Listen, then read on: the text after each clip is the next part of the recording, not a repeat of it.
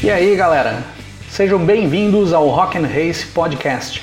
Aqui quem fala é o Cris Silvestre do canal Rock and Race. Aqui no nosso podcast você vai poder curtir as histórias que são levadas em vídeo para o nosso canal no YouTube no lugar que você quiser, dentro do seu carro, no seu trabalho, dentro do ônibus, sem precisar estar assistindo ao vídeo.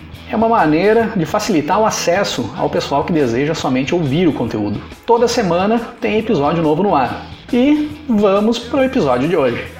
Fala pessoal, tudo bem com vocês? Dentro da história da Fórmula 1, nós tivemos várias duplas de pilotos dentro de uma mesma equipe que ficaram marcadas na história. Algumas pela parceria que tinham, como colegas de trabalho, que mesmo sendo rivais dentro da pista, tinham uma parceria forte e um companheirismo como Nick Lauda e Alan Prost, lá na metade dos anos 80, correndo pela McLaren, ou Jason Button e o Rubens Barrichello, correndo pela Honda e pela Brown GP nos anos 2000. E nas últimas temporadas, o Carlos Sainz e o Lando Norris chamaram bastante atenção pela parceria e pela amizade que os dois tinham dentro da McLaren. Mas as que geralmente tornam-se as mais lembradas na história da Fórmula 1 são as que rivalizam ao ponto de gerar uma briga entre os dois, de quebrar laços de companheirismo e até de virar uma guerra dentro da equipe. No vídeo de hoje eu vou trazer as cinco duplas, companheiros de equipe, que tiveram uma rivalidade mais áspera, por assim dizer, e que ficaram marcadas na Fórmula 1 por essa rivalidade.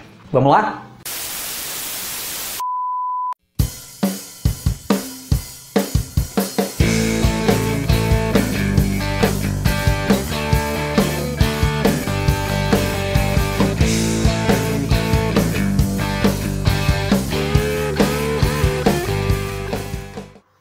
Primeira dupla dessa nossa lista é formada pelo inglês Nigel Mansell e pelo brasileiro Nelson Piquet. Dupla que eu já falei muito nos vídeos aqui do canal, que sempre rende muito assunto. Os dois correndo pela Williams nas temporadas de 1986 e 1987. Quem olhava de fora quando a Williams contratou o Piquet para correr a temporada de 1986, via ali uma dupla perfeita dentro da Williams porque estava agregando o conhecimento e a experiência do Piquet no acerto de carros com a velocidade já conhecida do inglês Nigel Mansell. E se esperava ótimos resultados dessa parceria. Mas as coisas foram se complicando no decorrer da temporada de 1986.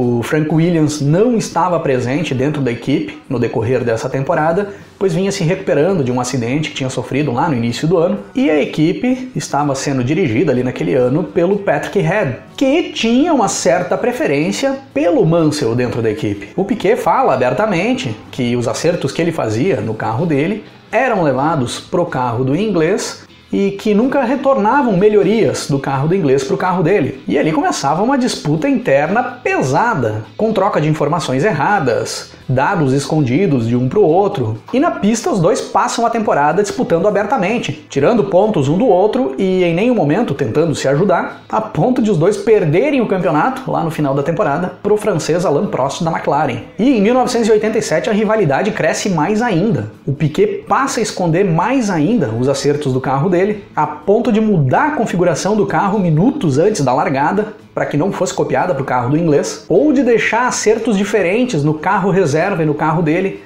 e trocar de carro minutos antes da largada também. E segundo ele, passa a fazer certas brincadeiras com o Mansell que passam a desconcentrar o Mansell durante a temporada. E essa tática do Piquet vem dar certo, pois apesar de ter vencido metade das provas que o inglês venceu no decorrer da temporada, foram 6 contra 3 para o Nigel Mansell, o Piquet consegue uma regularidade muito maior, o Mansell erra muito mais, e o Piquet conquistaria o seu terceiro título mundial em 87. Saindo da Williams no final da temporada, e fazendo o mundo conhecer o inglês Nigel Mansell como o idiota veloz.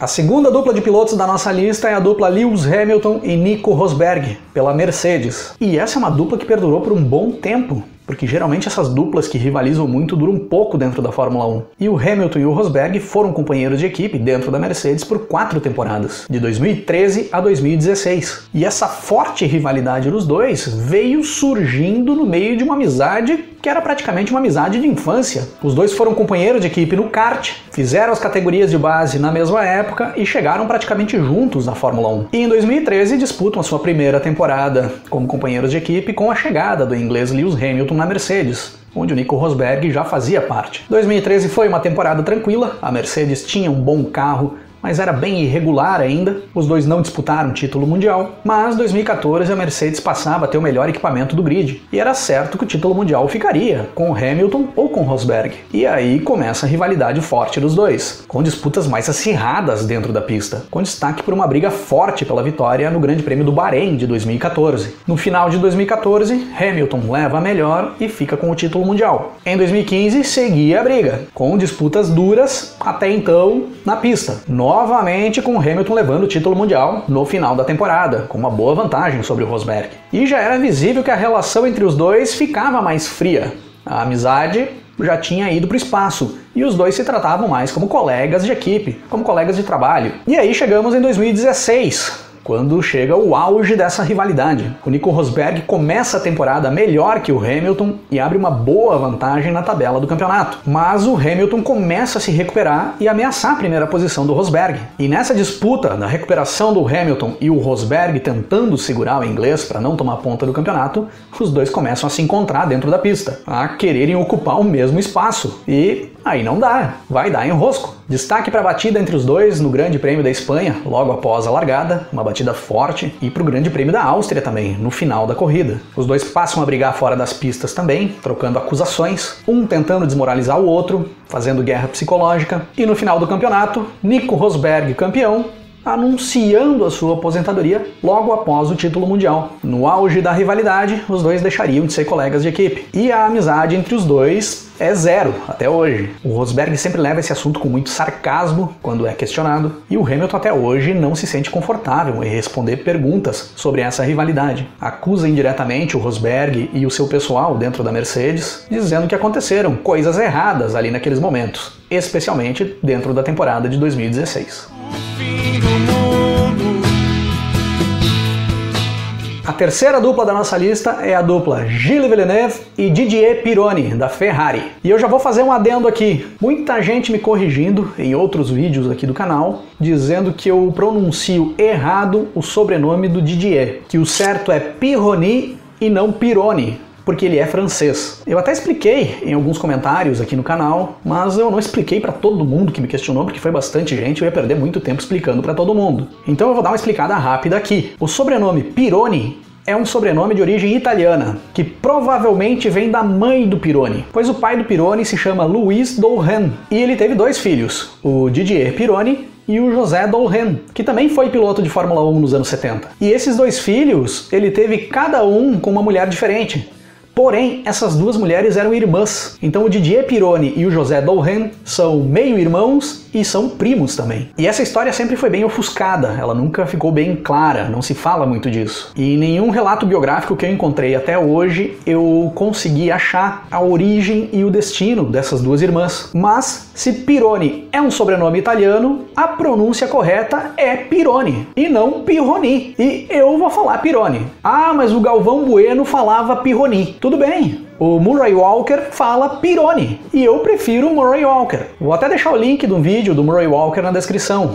Clicam lá e vejam a pronúncia. E vocês podem chamar como vocês quiserem, que eu não vou ficar corrigindo vocês. E vamos para o que interessa. O Villeneuve e o Pironi foram companheiros de equipe por duas temporadas na Fórmula 1 ou por uma e meia, melhor dizer. 1981 e 1982, correndo pela Ferrari. Em 1981, os dois tiveram uma temporada muito tranquila entre os dois, pois vinham correndo por uma Ferrari que estava em recuperação ali daquele desastre que tinha sido a temporada de 1980, uma temporada muito ruim para a Ferrari. Então nem tem muita disputa entre os dois ali na temporada de 1981. Mas em 1982 a Ferrari já tinha carro para brigar pelo título. E com dois pilotos velozes e agressivos, como era o francês Didier Pironi e o canadense Gilles Villeneuve, a Ferrari era uma das favoritas a levar o título mundial naquele ano, com um dos seus dois pilotos. O início de temporada não tinha sido tão bom para os dois, mas na quarta prova da temporada, no Grande Prêmio de San Marino, a Ferrari dominaria a corrida, chegando nas voltas finais com o Villeneuve em primeiro e o Pironi em segundo. A Ferrari, como de costume, dá a ordem para os dois pilotos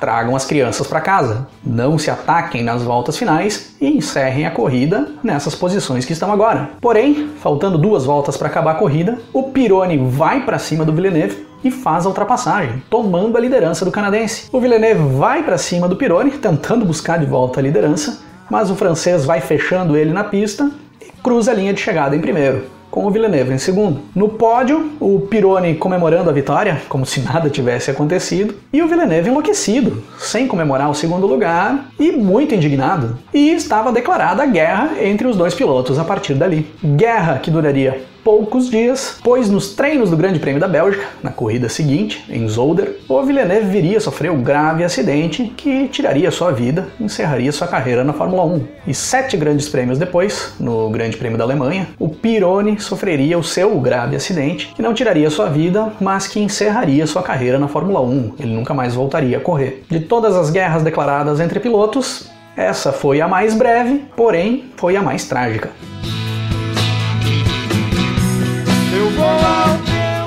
A quarta dupla da nossa lista é a dupla Alan Jones e Carlos Reutemann, da equipe Williams. Os dois foram companheiros de equipe nas temporadas de 1980 e 1981. Na temporada de 80, brigaram pelo título mundial e o australiano Alan Jones levou a melhor e ficou com o título, com o argentino Carlos Reutemann na terceira posição no Mundial, atrás do brasileiro Nelson Piquet, que tinha sido vice-campeão. Em 1981, a Williams definiu que daria uma certa prioridade ao Alan Jones no início da temporada, por ele ter feito uma temporada melhor que o Reutemann em 1980 e ser o atual campeão mundial, mas esqueceram de avisar o argentino que fariam isso. Na primeira prova da temporada, no Grande Prêmio dos Estados Unidos, o Alan Jones vence a prova com o Carlos Reutemann em segundo. Já abria ali a vantagem na tabela do Mundial. Na segunda prova da temporada, no Grande Prêmio do Brasil, o Carlos Reutemann liderava a prova, com o Alan Jones em segundo. E o argentino se encaminhava para uma vitória, deixando as coisas tudo igual no campeonato. Mas aí vem uma ordem da equipe Williams pro Carlos Reutemann deixar o Alan Jones passar e vencer a prova. O Reutemann se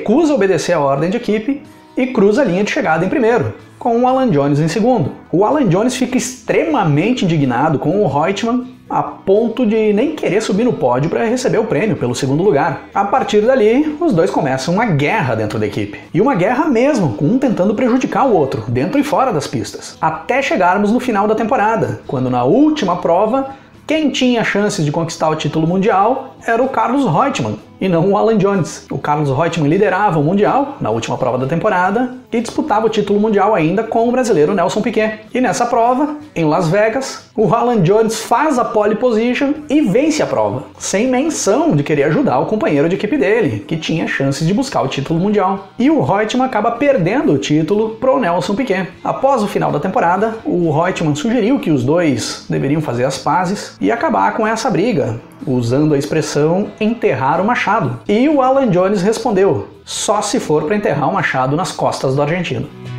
Se existe algo errado. E para encerrar essa nossa lista, nós temos a rivalidade mais árdua de companheiros de equipe dentro da Fórmula 1 até hoje, que foi a rivalidade entre o brasileiro Ayrton Senna e o francês Alain Prost, na McLaren. Senna e Prost foram companheiros de equipe por duas temporadas, 1988 e 1989. Em 88, brigaram muito dentro da pista pelo título mundial, no que ficou conhecido como Dream Team ali naquele momento, que era Ayrton Senna, Alain Prost e McLaren Honda. Venceram 15 de 16 provas na temporada, com o brasileiro levando o título mundial no final de 88. E em 1989 se esperava novamente essa briga entre os dois pelo título mundial. E nesse início de temporada de 1989, o Senna e o Prost tinham selado um acordo que foi proposto pelo brasileiro após a primeira prova da temporada, no Grande Prêmio do Brasil, onde eles sofreram um acidente na largada da corrida. Como em quase todas as provas os dois estavam largando nas primeiras posições no grid, ficou combinado de os dois não tentarem fazer ultrapassagens um no outro,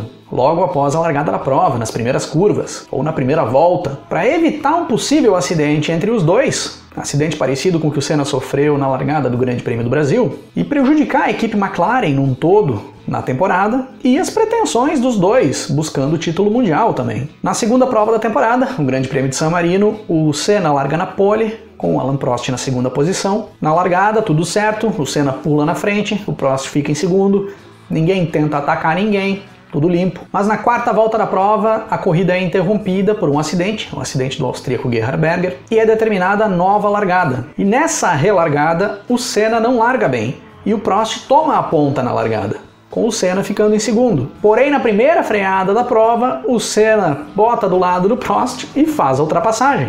E os dois mantêm essas posições até o final da prova. Senna em primeiro, Prost em segundo. Após a prova, era visível a insatisfação do Prost com o que tinha acontecido, com o fato do Senna ter feito a ultrapassagem logo na primeira freada da prova. E ao questionar o brasileiro sobre sua atitude de ter quebrado o acordo que os dois tinham selado, o Senna fala para o Prost que o acordo servia para largadas e não para relargadas. E estava aberta a guerra entre os dois pilotos a partir daquele momento, a ponto de os dois nem se falarem mais no paddock. Começam a sair acusações de todos os lados, o Prost dizendo que a Honda fornecia motores mais potentes para o Senna do que para ele, Senna dizendo que o Prost não sabia perder. E a situação se desenrola assim até o final da temporada, na penúltima prova, o Grande Prêmio do Japão, quando ocorre aquele incidente entre o Senna e o Prost na entrada na chicane, a batida entre os dois, com o Prost abandonando a prova, o Senna voltando para a pista, vencendo a corrida e sendo desclassificado após a bandeirada final, ficando ali garantido o título mundial para o francês Alain Prost, que anunciava sua saída da equipe ali naquele momento, deixando de ser companheiro de equipe do Senna. Mas essa guerra montada entre os dois como companheiros de equipe dentro da McLaren segue na sequência das temporadas. Os ataques entre os dois ficam fortes, as ofensas ficam escancaradas. Temos o outro incidente entre os dois na temporada seguinte, no Grande Prêmio do Japão, em mais uma decisão de campeonato. Seguem as ofensas e ameaças entre os dois por 1991, onde o Prost nem estaria disputando o título mundial diretamente com o Senna, e também por 1992, onde o Prost nem estaria na categoria, com o Prost vetando o Senna na Williams após ele assinar contrato com a equipe, e o Senna chamando Prost de covarde, e vai até 1993, quando no decorrer da temporada os dois conseguem voltar a se relacionar de uma forma mais civilizada novamente.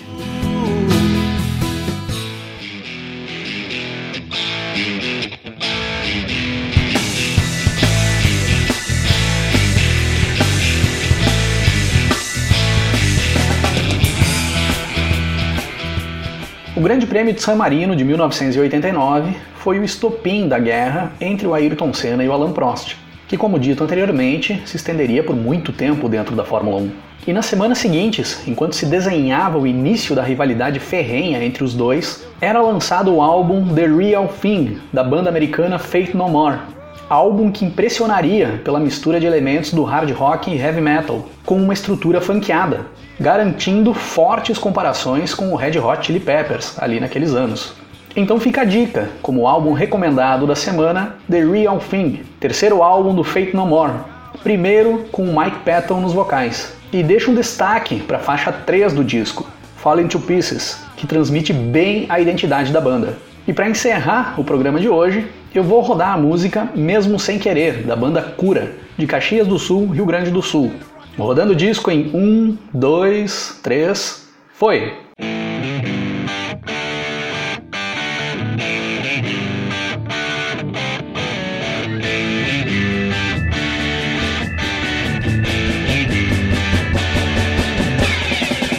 Quem é você?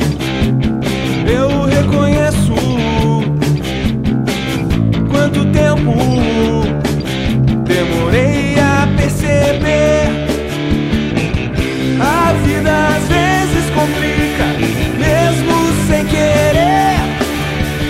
E saltar dessa locomotiva não vai resolver. Não adianta nada evitar você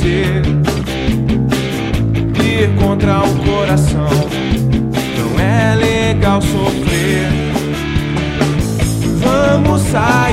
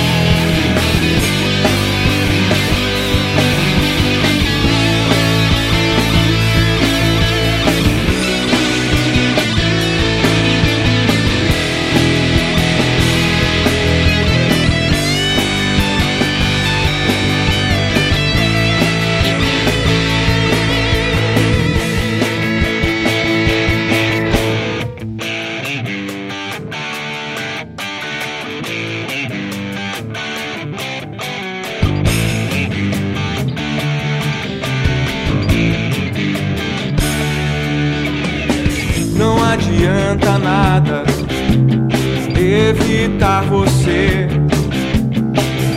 Ir contra o coração não é legal sofrer.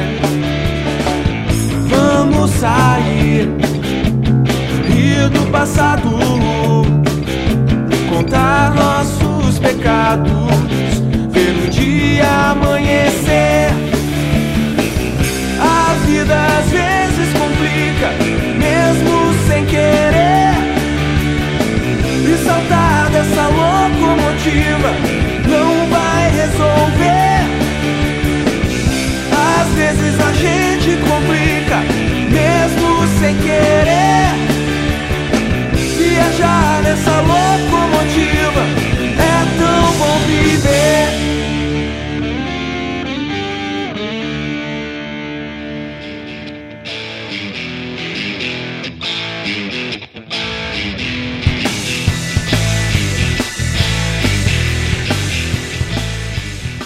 Hoje é isso aí, pessoal.